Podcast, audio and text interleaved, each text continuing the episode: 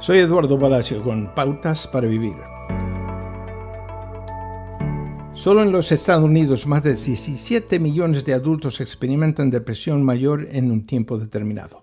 Eso es aproximadamente el 7% de la población adulta estadounidense. A veces la depresión es situacional y a veces es clínica.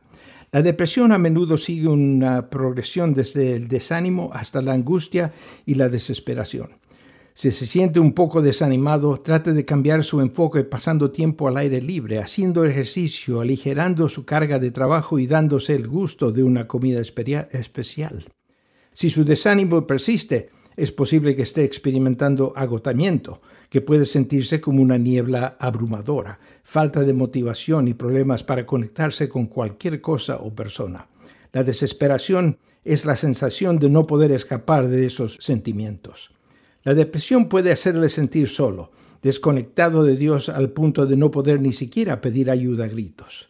Elías, Job, Pablo y Salomón en la Biblia experimentaron momentos de desánimo, abatimiento y desesperación. Dios no los reprendió ni los abandonó en estos tiempos. En cambio, Dios los amó y los cuidó, incluso cuando no podían reconocer su cuidado. El Espíritu Santo intercede por nosotros cuando nos encontramos mudos por el dolor y la depresión.